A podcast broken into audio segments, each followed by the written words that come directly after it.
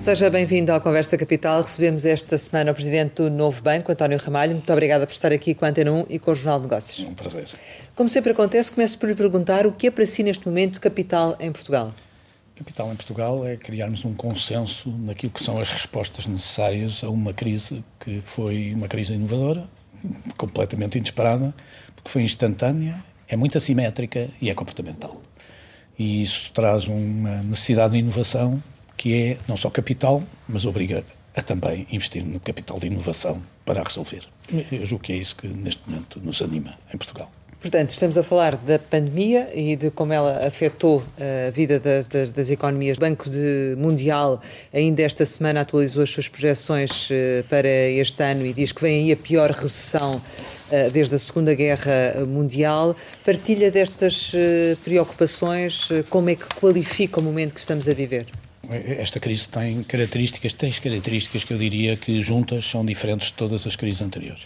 A primeira é que é uma crise instantânea. Não há uma prévia preparação para que ela aconteça. A segunda é que é uma crise normalmente assimétrica. Teve efeitos em alguns particulares e não noutros, e teve efeitos em alguns setores empresariais e não noutros. E o terceiro aspecto é que é uma crise comportamental, porque é uma crise que, curiosamente, tem dois elementos centrais e os dois quase que incompatíveis.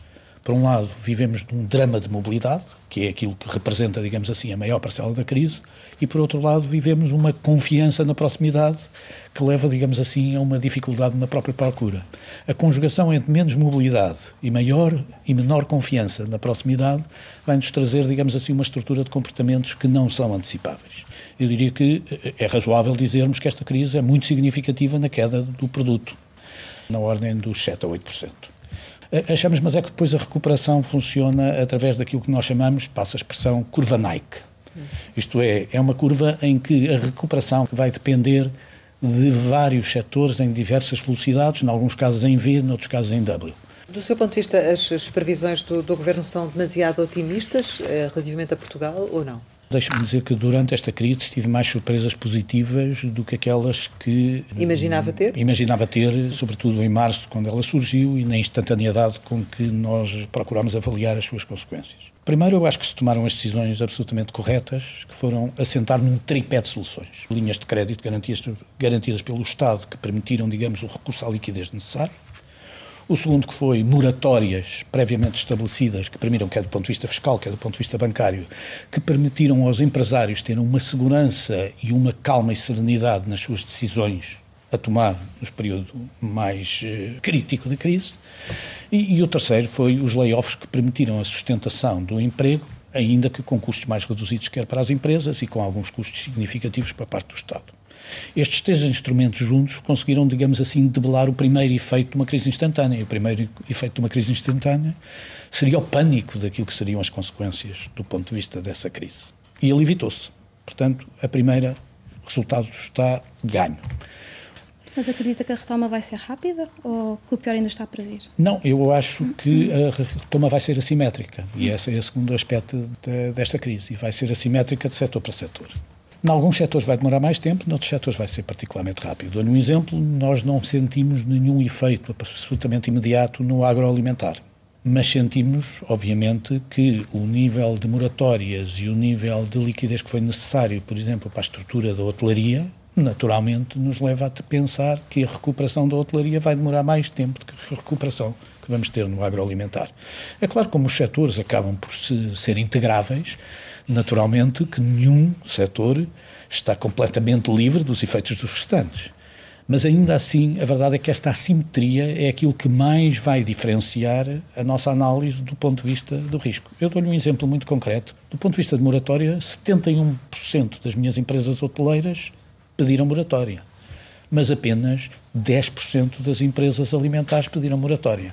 A nossa capacidade de gerir estes diversos setores é que é o ponto fundamental. E por isso é que eu digo que esta primeira fase é uma fase que, na minha opinião, já passou, enfim, vai ter os, as sequelas naturais. E agora a fase fundamental vai ser a serenidade com que vamos olhar para a fase seguinte, que é a fase mais difícil, para aquilo que é a reconstrução da atividade necessária e o apoio que vai ser necessário dar a todas as atividades produtivas no contexto de uma nova recuperação que, do ponto de vista dos comportamentos, do ponto de vista da normalidade, vai ser naturalmente uma nova normalidade com novos comportamentos. Esta situação levou o banco a constituir previsões de 70 milhões de, de euros, mas isto é apenas o início, porque vão ter que fazer novas eh, previsões e, e há também aqui eh, o risco da qualidade dos ativos começar a, a deteriorar, principalmente com o aproximar do final das moratórias. Não é? Nós analisamos o nosso cenário central, temos uma estimativa de cenário central, que neste momento prevê uma queda de 7,5 em 2020 e uma recuperação de 4,9 em 2021. E com base nestas estimativas, que são as nossas melhores estimativas, da análise da nossa carteira e dos nossos setores, nós eh, retiramos como conclusão que obrigava um acréscimo de imparidades de cerca de 50 milhões a que acrescentámos uma análise específica daquilo que é o nosso legacy, essa representou cerca de mais 20 milhões, o que deu 70 milhões de imparidades adicionais. É o primeiro efeito na crise nas contas do banco. Mas que vai haver necessidade de fazer mais, não é? Isso significa, pura e simplesmente, uma reanálise de todos os trimestres, que é aquilo que foi sugerido exatamente pelo BCE, sobre esta evolução natural dos cenários alternativos. Isso será feito por todos os bancos. A questão do prolongamento das moratórias, esse período aí pode ser crítico, muito crítico, não é? Claro que as moratórias têm um inconveniente, é que não são uma vantagem para os bancos, como pode imaginar, porque nós não receber juros ou não receber capital, em ambos os casos, é uma liquidez menor que suportamos durante este período. Nós, aliás, aconselhamos os nossos clientes a fazerem moratórias apenas de capital e não de juros, para não capitalizarem os juros, naquilo que podemos aconselhar, mas, como sabe, a moratória legal claro. permite as duas coisas. Ainda assim, 38% dos nossos clientes apenas fez moratória de capital, não fez moratória de juros, que é um sinal muito positivo do ponto de vista da racionalidade económica dos nossos clientes. Mas, na prática, o que é fundamental ter em conta é que a moratória adia o problema, mas não o resolve. E por isso, eh, este tempo é sobretudo um tempo de gestão. Permitir aos gestores, permitir às empresas encontrar as suas soluções, encontrar os seus enquadramentos e ter a calma necessária para que essas decisões sejam tomadas. Mas qual é, é o seu receio do momento posterior? Estamos a falar aqui de uma dimensão ainda considerável, não é? É uma, dimensão considerável. No, no, caso do Novo Banco, nós estamos a falar de uma dimensão de 6 mil milhões de euros que foram solicitados de moratória que estão concedidos. Portanto, naturalmente, estamos a falar de uma dimensão considerável. O receio natural é eh, o receio de que este tempo seja sempre bem aproveitado pela generalidade dos clientes. Sabemos que aqueles que estavam a ter dificuldades, provavelmente, digamos assim, poderão, dependendo dos mercados, conseguir ou não resolver os seus problemas no entretanto. Mas isso vai ter consequências depois para o banco. E, vocês já pensaram oh, nisso e já oh, pensaram como acomodar essa situação, ou não? Oh, por isso é que eu tenho sido sempre particularmente cauteloso neste assunto e tenho dito que a função da banca até hoje é uma função importante, mas vai ser particularmente mais importante no futuro. Porque nessa altura é que vamos ter que apoiar as empresas que merecem ser apoiadas, eh, verificar aquelas que não têm possibilidade de sobrevivência e tentar, digamos assim, que o tecido económico empresarial na sua generalidade, tenham um bom comportamento e um comportamento de recuperação. Mas eu não queria falar da parte negativa porque eu tenho tido apenas notícias positivas nos últimos tempos e, portanto, estou satisfeito com isso. Eu, graças a Deus, pude, durante todo este período, continuar a visitar os meus clientes e hoje sinto que boa parte deles também partilham, conjuntamente comigo, desta ideia de que, afinal, estão a sair melhor da crise do que aquilo que estavam. Mas a banca foi chamada para, para, para ajudar a financiar esta, esta retoma de, de, várias formas e, como já disse. E agora vai ser chamada também no âmbito do Programa de Estabilização Económica e Social para dar mais um contributo, que é a contribuição adicional de solidariedade sobre o setor bancário. Qual é a sua apreciação sobre este contributo que a banca é chamada a dar? Bom, a minha posição é aquela que a APB já fez constar do, do, do, ponto de vista da sua opinião e é uma opinião genérica. A minha opinião pessoal, muito sinceramente, é achar que a haver uma contribuição de solidariedade, que é aceitável que o haja, ela seja repartida proporcionalmente pelos setores que mais ou menos beneficiam ou são prejudicados por esta crise. Ora, não parece que o setor financeiro, de alguma maneira, seja alguma vez beneficiado e será certamente um dos setores mais fustigados pelos efeitos desta crise. E, portanto, parece-me que eh, esta contribuição, digamos assim, é um desgaste desnecessário, porque aquilo que se espera do setor financeiro é uma capacidade enorme de criatividade e de inovação em relação ao serviço que tem que prestar à economia num momento como este, que é uma adequada avaliação de risco, uma adequada capacidade de colocar e de gestão da sua liquidez para colocar ao serviço da economia. E eu acho que aí concentra-se o sucesso ou insucesso da capacidade do sistema financeiro a apoiar a economia. O novo banco já sabe quanto é que vai pagar com esta taxa? Ah, a, a percentagem, digamos assim, de cotas de mercado é razoavelmente relevante. Nós temos uma cota de mercado de 15%, portanto, um fator de 33 milhões para a totalidade do sistema daria qualquer coisa como 4, mil, 4 milhões. Portanto, quer dizer, as contas são fáceis de fazer.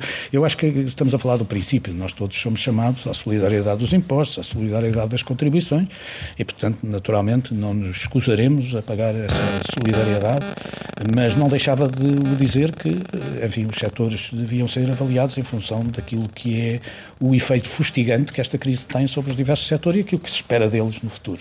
E eu acho que o que se espera da banca é que a banca preencha bem as suas funções de responder às necessidades de financiamento da economia.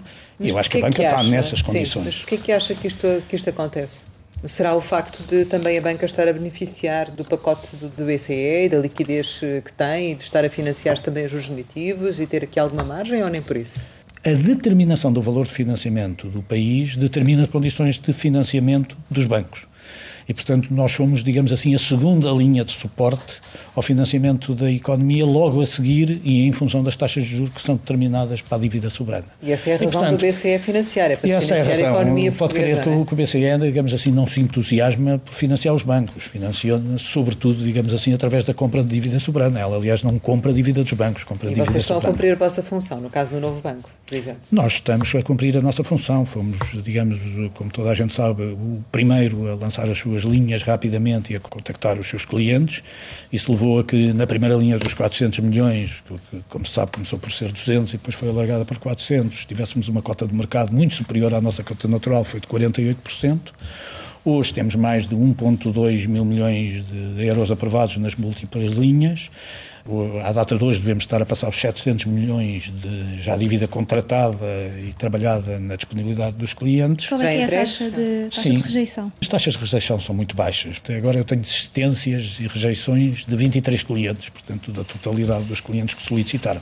É verdade que nós determinamos isto de uma forma muito clara, definimos um padrão de risco determinado, definimos uma prioridade aos nossos clientes e definimos um montante adequado porque nós achamos que os clientes também não se devem endividar para além de um determinado montante e, portanto, naturalmente, a nossa proposta de valor era muito bem, muito clara. Nós somos um banco de empresas, naturalmente, e como resultado nós acabamos por ter uma cota de mercado que é superior à nossa cota de mercado. Não somos um maior banco do ponto de vista do financiamento, somos o segundo maior banco do ponto de vista de financiamento do sistema, portanto outros também trabalharam particularmente bem no suporte à economia, mas isso foi uma realidade que foi visível de, de, de toda a gente, que o novo banco esteve presente desde a primeira hora.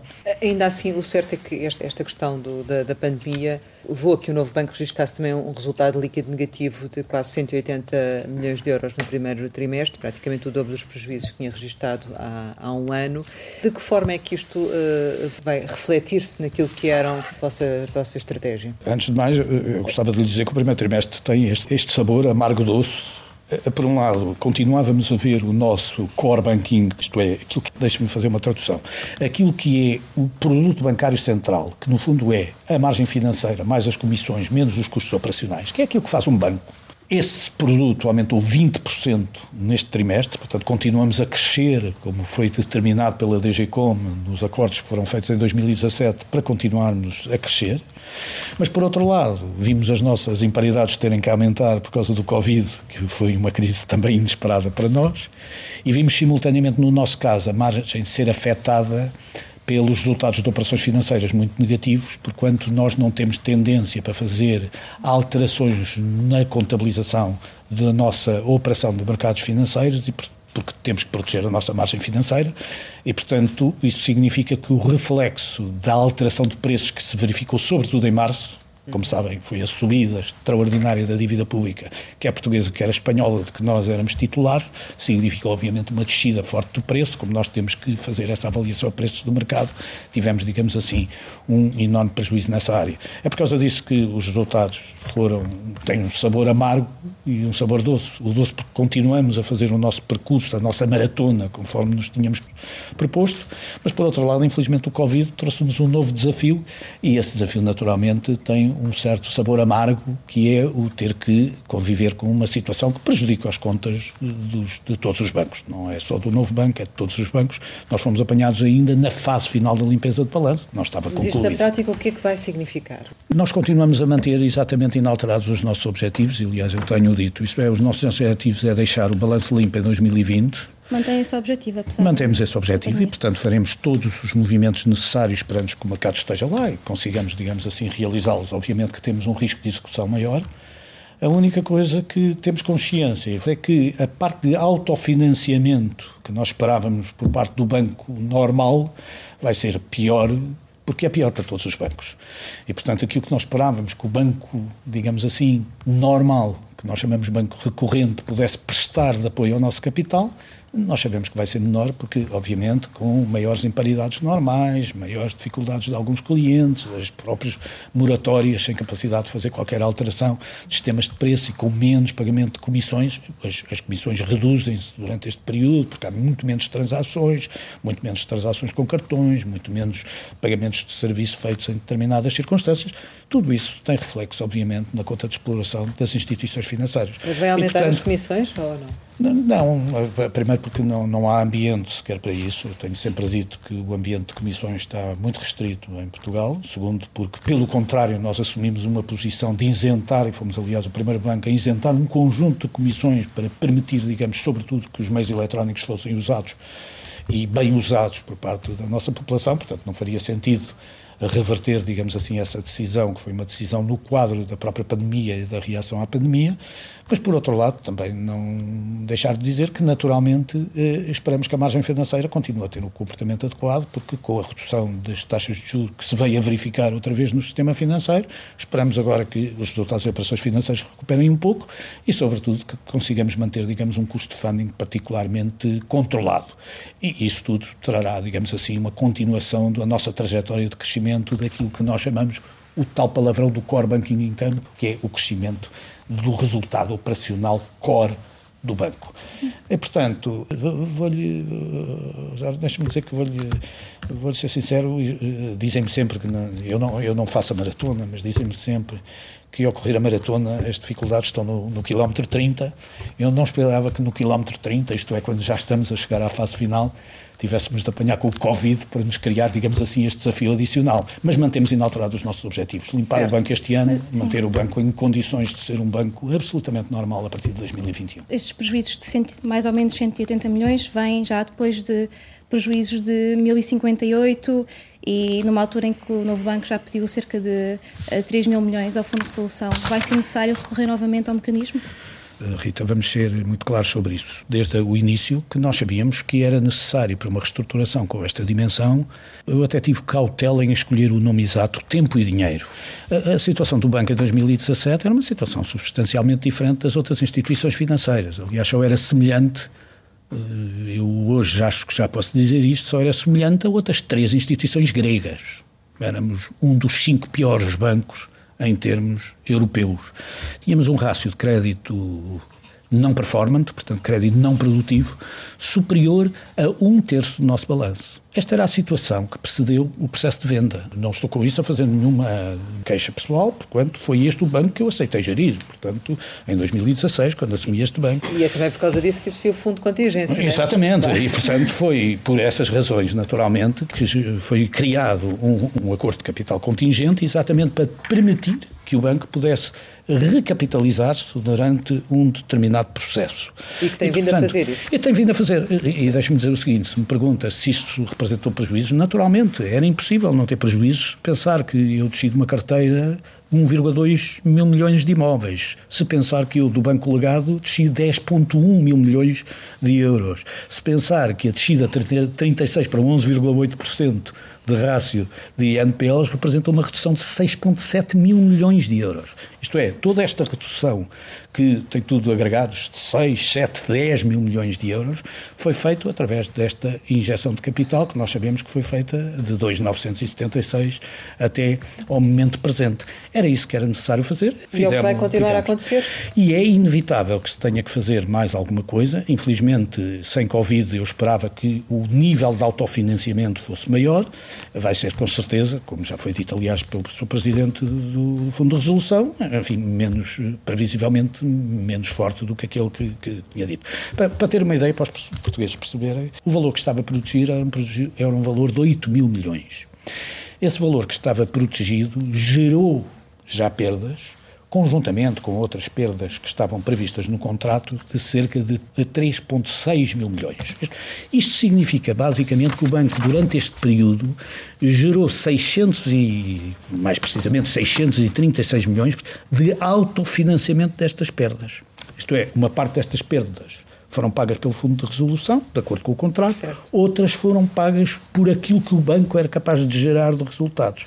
Ora, o que acontece basicamente é que esse banco capaz de gerir fundos que reduzam as perdas, naturalmente, está, como todos os bancos, afetados pelo efeito do Covid. E vai atingir o limite uh, do que ainda está disponível? O, o mecanismo de capital contingente funciona desta forma, que é, as perdas são razoavelmente previsíveis, mas os rácios que temos que cumprir não são tão previsíveis, dependem das múltiplas circunstâncias que existem.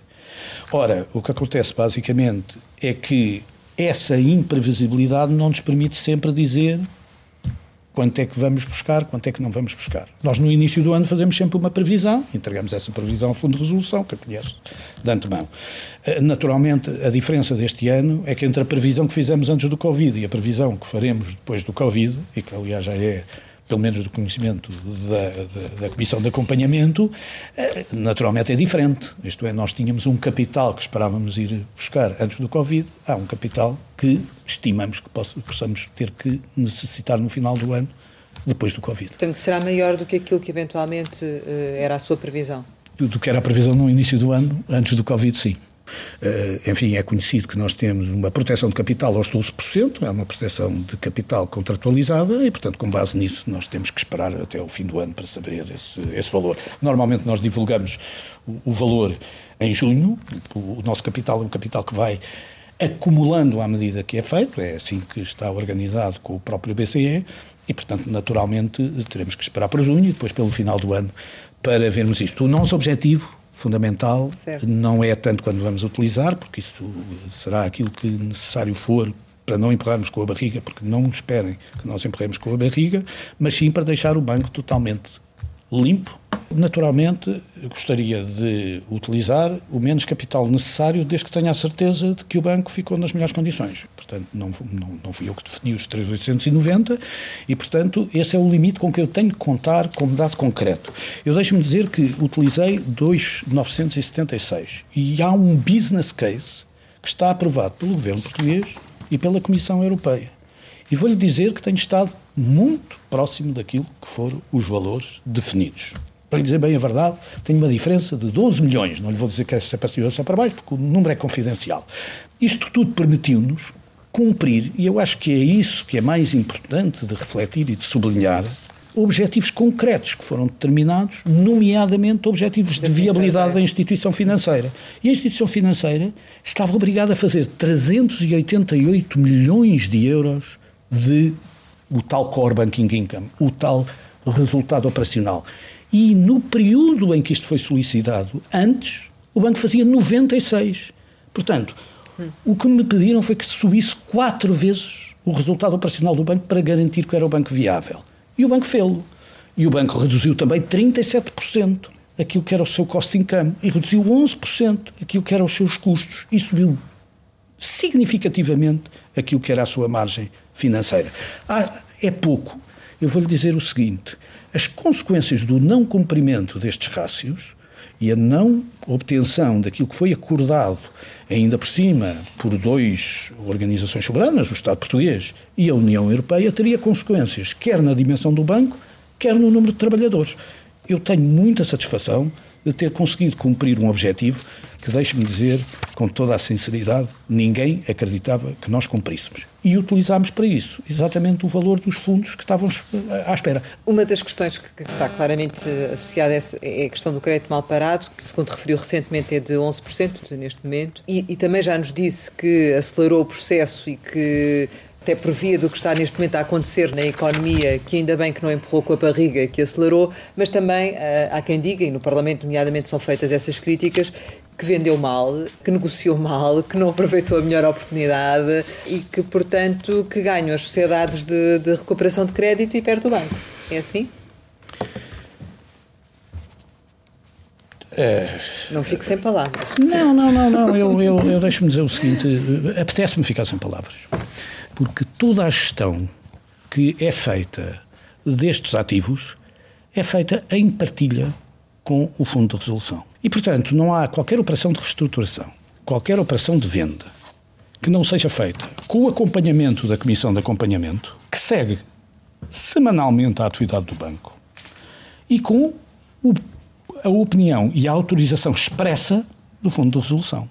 Mas a Portanto, qualquer é ideia. Timing, não é? Ou seja, esperar mais não, algum não, mas tempo o fundo de resolução. para vender do, do, que vender aceleradamente como, como optou fazer. Oh, oh, oh, oh, Rosário, se eu tivesse esperado mais tempo, teria provavelmente agora sido objeto da crítica de que agora não vendia nada, porque a situação agora era, era calamitosa e toda a gente viria dizer António Ramalho adiaste todo o problema. Eu acho, mas é fantástico, como no ano de 2020 nós ainda estamos a discutir se se faz bem banca, empurrando com a barriga depois da experiência que existiu até 2008 e da experiência que existiu depois de 2008. Eu acho que ficou claro que nós temos que ser transparentes naquilo que era a nossa situação, e para isso é que há rácio de NPLs, não existia rácio de NPLs anteriormente. Ninguém sabia que o novo banco tinha 36%, isto é, mais de um terço do seu balanço não produtivo. Isto parecia que era um segredo para o Lichinelo. Acha que a minha missão era sentar-me na minha cadeira e esperar que as coisas tivessem acontecido. Não era que eu tivesse antecipado o Covid, mas muito sinceramente, ainda bem que nós tomámos a decisão correta de uma forma transparente e rápida e irmos para o mercado e tentarmos resolver os problemas com toda a rapidez. E fizemos-lo. E fizemos e deixe-me dizer-lhe, e, e, eu posso até, uh, sem amassar, dizer, e assim as posições brutas do CCA reduziram-se nos três anos e meio, entre 30 de junho de 16 e 31 de dezembro de 19, em 36% do valor de partida. Estás a citar a si próprio, é isso? Não, vou citar o relatório da Comissão de Acompanhamento do Fundo de Resolução. Certo. E, portanto, a própria Comissão de Acompanhamento do Fundo de Resolução orgulha-se bem por ter contribuído conjuntamente connosco exatamente para conseguir, com este efeito, defender o interesse público, que foi pura e simplesmente resolver os problemas que o novo banco tinha que resolver. Se eu adiei, não adiei. E estes 11% em 2021? Esses 11% têm que descer, ou pelo menos têm que descer para um nível que seja idêntico aos outros bancos. Há um banco com 8% de rácio de NPLs e a média do rácio está abaixo de 5% em Portugal. Isto significa ainda um esforço adicional, e é por isso que este ano nós ainda temos como objetivo terminar a limpeza do balanço. Ainda haverá grandes vendas de mal parado este ano ou já... Estamos a preparar um Nata 3, portanto, uma nova venda de mal parado que já tem um bocadinho de granular e tem um bocadinho ainda de créditos de alguma dimensão, mas já é bastante granular, porque nós já limpamos mais nos créditos de grande dimensão do que nos créditos granulares. Tinha dito que o principal problema dos créditos estava exatamente nos 44 principais créditos e eu queria lhe dizer que, de facto, nesses 44 créditos nós reduzimos em qualquer coisa como 2,7 mil milhões de euros aquilo que era a exposição e com isso, digamos assim, reduzimos em 85% a exposição aos grandes créditos dos principais 44 devedores. Exatamente. Esta questão do, do, novo banco, do Fundo de Resolução, também diz muito aos contribuintes. E, é, e há uma questão que é o perdão de créditos, que, que tem vindo a ser eh, falado e, e, que as pessoas têm alguma dificuldade em entender como é que um banco eh, que está a ser, enfim, financiado pelo, pelo Fundo de Resolução e, e, nesse aspecto dos contribuintes portugueses, está a perdoar dívidas grandes credores, como a Clínica Maló ou o Rei dos Cogumelos, enfim. Por que é que estão a fazer oh, isso? Oh, oh, Deixe-me dizer o seguinte. Nosso principal dever é fiduciário com os nossos depositantes e, portanto, a recuperação de crédito verifica-se, em alguns casos, através da recuperação normal do crédito, graças a Deus, os casos não patológicos, mas também temos casos patológicos onde temos de tomar as decisões mais adequadas. Em alguns casos, as decisões mais adequadas não são perdoar dívida aos atuais proprietários, é vender os créditos e perdoar a novos proprietários que ficam com esses créditos noutras circunstâncias. E nós sabemos o que é isso, porque também fomos perdoados pelos nossos obrigacionistas. Portanto, sabemos perfeitamente que os nossos obrigacionistas perdoaram, perdoaram 25% para nós continuarmos como forma de manter o banco vivo. E, portanto, nós próprios fazemos isso. E, portanto, quando estão em causa postos de trabalho, quando estão em causa soluções de continuidade das empresas, quando estão em causa situações como essas, nós somos muito precisos. E o que acontece claramente é que nos dois casos, exemplificantes que nos deu são casos em que nunca tivemos sozinhos, tivemos acompanhados de outras instituições financeiras e às vezes do Estado, que também fez estes perdões exatamente com o objetivo específico de conseguir assegurar esse resultado que é a manutenção das empresas. Há uma outra questão que suscitou alguma polémica, precisamente no meio político, aliás, dentro do, do governo, e que no fundo está subjacente até uh, agora à saída do Ministro da, das Finanças, tem a ver com a auditoria do, do, novo banco. Essa nova auditoria ao novo banco está praticamente concluída? Em que ponto é que está? Primeiro, eu acho que essa polémica ficou integralmente resolvida através do comunicado que foi feito nessa noite por parte do Mas como é que acompanhou essa polémica? Eh, eu julgo que aconteceu e estas polémicas, quando acontecem, nós somos a elas somos. O, que eu queria dizer é uma coisa que, aliás, consta desse comunicado que é importante. O banco é supervisionado pelo BCE, as suas contas são auditadas pela Ernst Young, as contas são aprovadas na Assembleia Geral, onde está o Fundo de Resolução, são sujeitas a um parecer da Comissão de Acompanhamento e existe ainda um agente verificador internacional, que é Oliver Wyman, que faz a verificação destas contas. E só depois é que se faz qualquer pagamento. Portanto, não há falta de escrutínio. Eu diria que não fosse o banco totalmente vivo, eu diria que o banco é autopsiado todos os anos para a determinação dessa correção de valor. E a verdade é que, bem vivo, é super escrutinado. Não acredito que no mundo exista ninguém tão escrutinado como nós. Mas esta nova Há outra auditoria avança, de que fala, sim, sim. que eu não posso comentar porque está em curso e eu julgo que vai terminar em julho e, portanto, por uma questão de princípio e de ontologia, eu não comento auditorias. Só gostaria de lhe dizer que é a auditoria referente à Lei 15. Ora, a auditoria referente à Lei 15 é sobre as operações de crédito e sua reestruturação, as decisões de investimento e desinvestimento e as decisões de aquisição e alienação de ativos. Como sabe, sim, todas elas já têm o apoio do Fundo de Resolução. Tudo isso falar, para aferir da responsabilidade se as houver. O que eu não queria deixar os portugueses com dúvidas é que os próprios senhores deputados, porque a lei é da Assembleia da República, Exato. os senhores deputados, quando aprovaram esta lei, disseram que ela era para realizar a posteriori. Isto é, a auditoria é feita a posteriori das injeções de capital, exatamente para avaliar responsabilidades. Estamos à espera que ela seja feita. Como sabe, esta auditoria que está em curso é entre 2018 e 2000 e haverá uma nova auditoria, porque havendo injeção de capital, como houve este ano, haverá uma nova auditoria para 2019, feita pela Deloitte. Sendo o banco auditado regularmente, primeiro pela Price e depois pela INY, tendo sido auditado antes de resolução pela KPMG, que está afastada, a última auditoria que nos falta é mesmo a Deloitte. A partir da Deloitte já não há mais auditores disponíveis para auditar o banco. Eu dou por muito bem emprego os 8 milhões de euros que gastei em auditorias durante este período. Mas... Porque eles, de alguma maneira, escrutinarão definitivamente tudo aquilo que são os atos praticados na defesa dos interesses da instituição, que é aquilo que nos anima. Mas esta, esta primeira auditoria que o Primeiro-Ministro disse que, uh, se fosse detectada má gestão, que o Fundo de Resolução poderia eh, pedir a, devolução do dinheiro. Uh, isto pode mesmo acontecer? Eu queria lhe dizer o seguinte: todos os contratos têm cláusulas de incumprimento doloso e, portanto, este não foge à regra. E, portanto, eu, aliás, espero que os contratos sejam divulgados de uma forma muito clara, porque saímos todos com vantagem da divulgação e da transparência. Sendo este contrato, no entanto, continuado e colaborativo, entre o novo banco e o Fundo de Resolução que o acompanha e o dá como preciso, eu diria que era mais provável que houvesse incumprimento das duas partes que houvesse incumprimento de uma. Portanto, eu diria que o grau de probabilidade disso acontecer, eu diria que seria baixo, mas comentar isso seria o mesmo que comentar uma auditoria que está em curso. E eu, por uma questão deontológica, não comento de auditorias em curso. Mas o Fundo de Resolução devia dar acesso ao contrato da venda? Eu não vejo nenhuma limitação, para além das limitações que decorrem do sigilo comercial e do sigilo, e do sigilo bancário, para não dar informação sobre todos os contratos. Como não sou parte no contrato de venda, não lhe vou dar opinião. Agora, deixe-me dizer que, por exemplo, sobre o contrato de CCA, que de que sou parte, terei todo o gosto, digamos assim, dentro do quadro que me permitir o Fundo de Resolução, de divulgá-lo o mais amplamente possível. Não divulgarei, vamos ser sinceros, os nomes dos 44 principais devedores. Mas tudo o que não seja sigilo bancário tenho todo o gosto de pôr à disposição. Não está de, forma alguma preocupado com o resultado da auditoria e que ela possa revelar alguma coisa que, que não seja totalmente transparente? Não, não, não, não, nada. As auditorias exatamente são para tornar transparente, digamos assim, os atos de gestão. Esta questão do novo banco, do Fundo de Resolução, no fundo tem sido sempre alvo de, de grande polémica. Do seu ponto de vista, isto tem prejudicado também, de certo modo, o facto quase se constituir como arma de arremesso político tem prejudicado de alguma forma a imagem do banco? Ou na prática isso não tem acontecido? O banco tem um nível de resistência e de resiliência particularmente grande. Ponto 1. Um. Ponto 2. O nível de, de, segurança do banco é, sobretudo, o nível de segurança dos seus colaboradores, dos seus acionistas e dos seus clientes. E este tem sido enorme. É claro que poderia-se ter utilizado outro sistema de capitalização da instituição.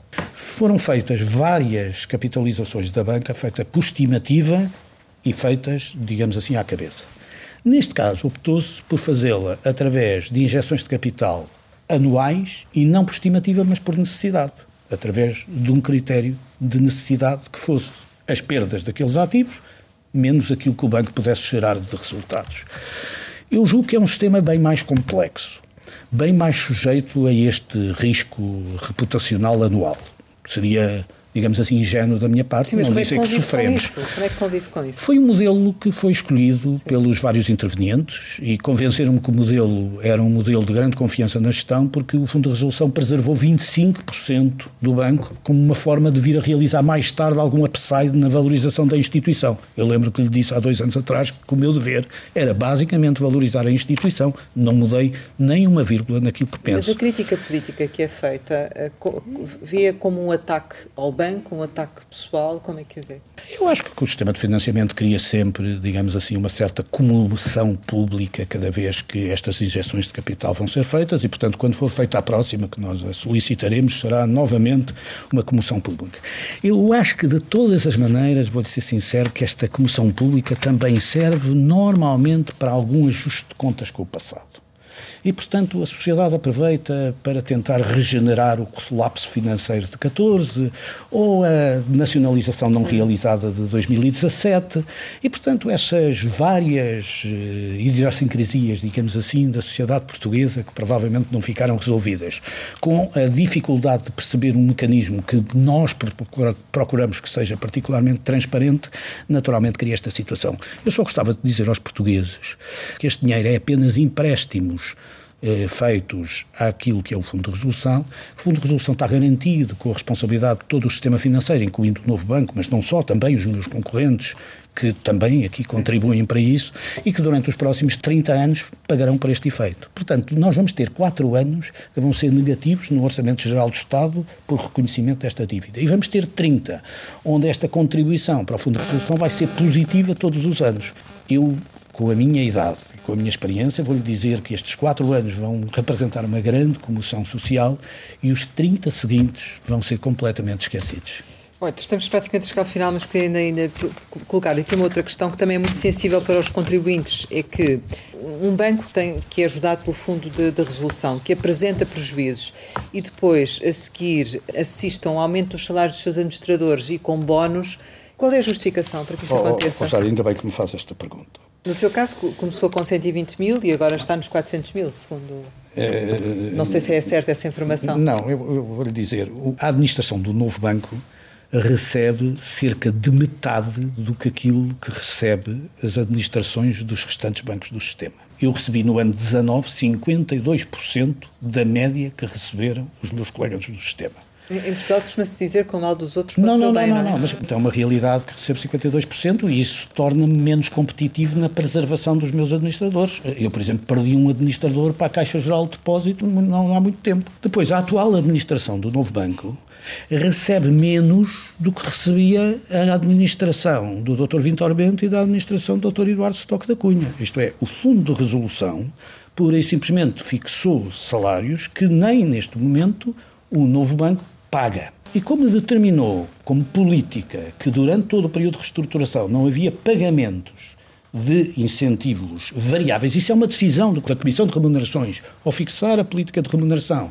limitou a não existência de incentivos variáveis durante este período, eu acho que discutir prémios que eu não recebi, que o fundo já disse que também não paga, que poderão eventualmente existir em 2022, vamos aguardar para 2022 e eu prometo-lhe vir aqui, porque eu acho que se levar a bom porto, levar a carta a Garcia e representar a resolução deste problema, eu deixo-me dizer que acho que mereço ser avaliado do ponto de vista de mérito em função daquilo que são as remunerações. Aquilo que referiu, Sim. quer eu começar com 120 mil e passar para 400, não é assim. 120 mil eram quatro meses, porque eu entrei em agosto. E, portanto, o que se comparou foi o que eu ganhei em quatro meses do ano 2016 com aquilo que eu ganhei no ano de 2019. 19. Portanto, neste e momento eu lamento, está nos 400 mil. Não, eu tenho 357 mil euros certo. recebidos e 400 mil contratados, porque há uma parte que não posso receber, porque o, o CEO do novo banco não pode receber mais que 10 vezes o valor de, do salário médio da instituição. E, portanto, eu tenho todo o gosto de, quando for à Assembleia da República, mostrar os meus recibos de vencimento para grande satisfação. Então, num outro fórum, sobre estas circunstâncias. Eu lamento de... muito, mas deixe-me dizer, passaram, julgo eu, cerca de 28 dias até que eu venha dizer que uma notícia de primeira página de um jornal é um título fake. Eu aceitei trabalhar num banco que me paga menos, em condições provavelmente mais difíceis que outros dos meus colegas, na expectativa de que possa fazer um serviço à comunidade. E gostaria é naturalmente de começar no novo banco? Eu levo quatro anos no novo banco e, portanto, tenho todo o gosto de levar a bom porto esta missão. E depois? E depois ficarei satisfeito por cumprir a missão. Eu sei que não é acionista e, portanto, tem, tem dificuldade de responder a esta questão, é só o gestor, mas ainda assim o novo banco será vendido? Todos os bancos estão suscetíveis de ser vendidos. Tínhamos aqui um prazo, não é? Não, não, não há um prazo pré-definido. Longe estar... 2021, não é? Não, antes de 2021 não era previsível Sim. nenhuma venda. Eu deixo-me dizer que eu acho que ninguém tem pressa de vender bancos neste momento. Primeiro porque as condições de mercado não, não, não aliciam. Sim, não seria para já, Segundo porque eu acho que aquilo que se conseguiu fazer no novo banco, a manutenção da capacidade de serviço à economia, as vantagens que pode existir na regeneração de uma instituição com estas características são, neste momento, o elemento aliciante suficiente para criar valor e sucessivamente valor. Naturalmente, eu tenho dois acionistas que têm tendências de venda, mas isso faz parte daquilo que é a função de um gestor, que é valorizar o ativo. E, portanto, naturalmente que eu estou muito focado na valorização do ativo para quando chegar à altura. Mas para lhe dizer muito, muito pessoalmente, não julgo que as condições existentes neste momento aliciem particularmente entre a opção de valorização do ativo através da atividade corrente ou através eh, de uma venda antecipada para o futuro. Quanto é que, do seu ponto de vista, o banco pode regressar aos lucros? 21. 21. Será naturalmente lucros tímidos com a perspectiva do Covid, mas pelo menos em linha com aquilo que serão os outros bancos do sistema financeiro. A outra questão que lhe queria colocar tem a ver com a saída de Mário Centeno do governo e a eventual uh, nomeação dele como governador do Banco de Portugal. Como é que veria essa nomeação? Primeiro, não tenho tendência a comentar o Sr. Ministro das Finanças, que agora se demitiu, e que nós temos toda a certeza que vai ficar na história para todos os efeitos das finanças em Portugal. Muito menos me atreveria a comentar um potencial e futuro governador do Banco de Portugal, que é o meu regulador. A única coisa que eu gostava de dizer é a minha opinião pessoal sobre questões de conflito de interesse e compatibilidades. Eu acho que a mobilidade da atividade profissional das pessoas é uma enorme vantagem para a sociedade e para a valorização do mérito, a menos que a lei o impeça. Não tenho nenhum princípio de moralidades falsas sobre este assunto. Não impedindo, a mobilidade é útil e, portanto, não vejo nenhuma necessidade de alargar essa discussão. Eu julgo que, quando se alargam discussões opinativas sobre interpretações autênticas da eticidade nos negócios, tem-se tendência, pura e simplesmente, a verificar casos concretos e não casos gerais. Do ponto de vista geral, é muito útil a mobilidade profissional, até porque eu sou daqueles que acha que os mandatos devem ser limitados e não devem ser eternos. Portanto, eu julgo isso... que a experiência no passado de mandatos eternos trouxe tão maus exemplos a Portugal que devíamos ter aprendido com isso. Ora, para os mandatos não serem eternos, é absolutamente essencial que as pessoas tenham mobilidade profissional e que um dia estejam numa empresa, no outro dia possam estar noutra. Chegamos ao final e, como habitualmente, costumamos lançar algumas palavras para uma resposta rápida. A primeira é Lisboa. Capital do Sol. Universidade Católica.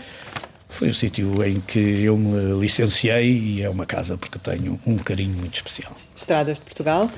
Ah, foi uma instituição que eu pude gerir com entusiasmo, sobretudo porque fui o último presidente das Estradas de Portugal ao ter assegurado mais tarde a sua fusão com a Refer e a criação das infraestruturas de Portugal. TAP? É uma companhia de bandeira relevante que precisa de tanto carinho como rigor. Racismo?